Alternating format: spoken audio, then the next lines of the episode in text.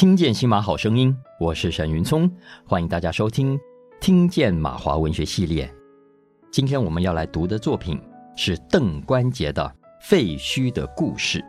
跟我们一起来导读这本书的是资深马来西亚旅台文化人胡经纶。经纶你好，哎，云聪你好。来，接下来我们介绍一位年轻作家的年轻作品。对，我想这一次我们在聆听这个马华文学作家的有声书里面的时候，会发现我们特别选了一位非常年轻的这一个，呃，你可以把它视为是不是这一个更新一个世代的一个另外一颗星星吧？哈，就是邓关杰哈。那邓关杰其实他呃是马来西亚人，然后他。中文系毕业之后呢，在台大中文系毕业，然后政大中文所毕业之后呢，他曾经在文讯杂志担任过这个编辑。他现在算是一个呃 freelance，就是在 YouTube 团队做企划。文讯杂志是台湾非常重要的文学杂志之一。对，然后他的作品获得英科超新星文学奖，也得过香港全球华文青年文学奖跟马来西亚花中文学新秀奖。那关节的书名是《废墟的故事》，某个部分其实，在阅读的时候，我会把它跟巩万辉放在一起来看。嗯、但是他的出生年代其实比比万辉晚。晚很多，嗯，但是他们两个又是有同样的一个背景，是来自于已经不是热带雨林的那一辈，嗯，也不是香蕉园里面那个浓稠画。的看不到的那个下雨里面的那个、嗯、没有，我猜想邓冠杰从来没有看过橡胶园。对，那因为邓冠杰跟汪辉一样，我想他们都是都市的年轻人，嗯哼，应该是说，也就是二十一世纪呃出生的这个小孩，然后是生长在都市里面的，对，所以他呃会用废墟这个东西去形容这个呃都市文明。跟刚好也跟呼应了，就是万回的人工少女里面，就是疫情过后回头去看疫情之前的这一个文明废墟，我觉得两个人有异曲同工之妙。嗯，没错，关杰他已经真的就是像金伦讲的。你在他的作品里面看到比较少的热带雨林啊，对，更不要说张贵兴里面的那些动物啊，哎、对对，然后连橡胶园，我想马来西亚在他长大的年代，橡胶已经呃不再是像过去这么重要的的的经济的活动了，嗯，呃，取而代之的是各种的电子啦，呃，新媒体啦，对。所以，所以关杰他其实到后来的工作比较多时间，其实都还是跟新媒体是有关的。对，然后呃，我觉得因为是新媒体的影响，反而会让他去反思，就是这二十一世纪的这一个这些年轻人，他们所接触的这个，无论是新媒体也好，或者是自媒体的这个世界也好，呃，反而已经是一个非常文明的一个都会之后呢。我觉得他反过头回来，小说里面会有比较多的这个自我的形式、嗯，自我的这个对话，嗯，尤其是在废墟的故事里面，你可以看得到很多都是他有点呃，是已经故事不一定是可能会以这个国家大历史或者是家国呃这一些家族恩怨或者是这一些历史背景为主，反正很多就是呃一个生长在都市里面。尤其是他所写的这一个，在 Rawang 一个顶楼加盖一个小房间里面，他重新学习母语，他回头去想，我想这一些是他这一个世代的这一个的生活经验，嗯，他又跟可能跟巩万辉、跟黄景书、跟李天宝他的生活经验，嗯，完全又不一样。我想，呃，这一套有声书马华文学有声书的精彩的部分，其实是可以让听众们可以聆听到。每一个不同时代的写作者有他们每一个时代的观点，没错，我觉得很重要。没错，呃，你刚刚讲说啊，比较没有大时代的的这种概概念啊，不过我我觉得其实是有的，只是换成另外一种呈现的方式。嗯、我我举个例子来说，你刚刚讲这个他在那个顶楼加盖的房间。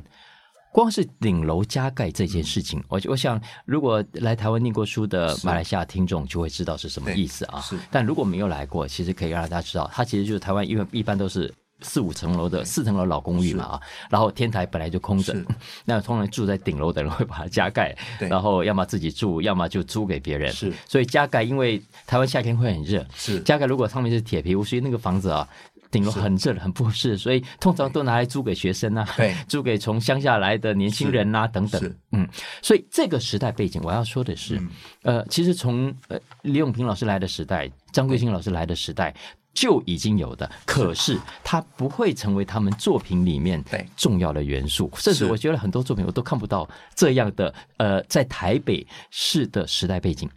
相较之下，诶。对，在关节里故事里头，哎，它会是一个重要的切入点。它其实，呃，光是呃万饶地区的这个这个顶楼加盖，是就已经是一个很重要的背景跟时代的设定。我想，顶楼加盖这一个概念，其实可能从李永平跟呃张国兴他们来的时候，可能已经是存在的现象，但是可能没有到跟现在这么的普及。而为什么会把这个顶楼加盖，你可以形容成是一个废墟？因为我们知道这是顶楼加盖都是可能是铁皮的，然后夏天的时候非常的热，即使开着冷气也非常的热，然后到冬天，尤其像现在这个时候会非常非常冷，嗯，然后在一冷一热之下，而且又是很多可能就留学生可能呃没有很高的这个收入跟生活费，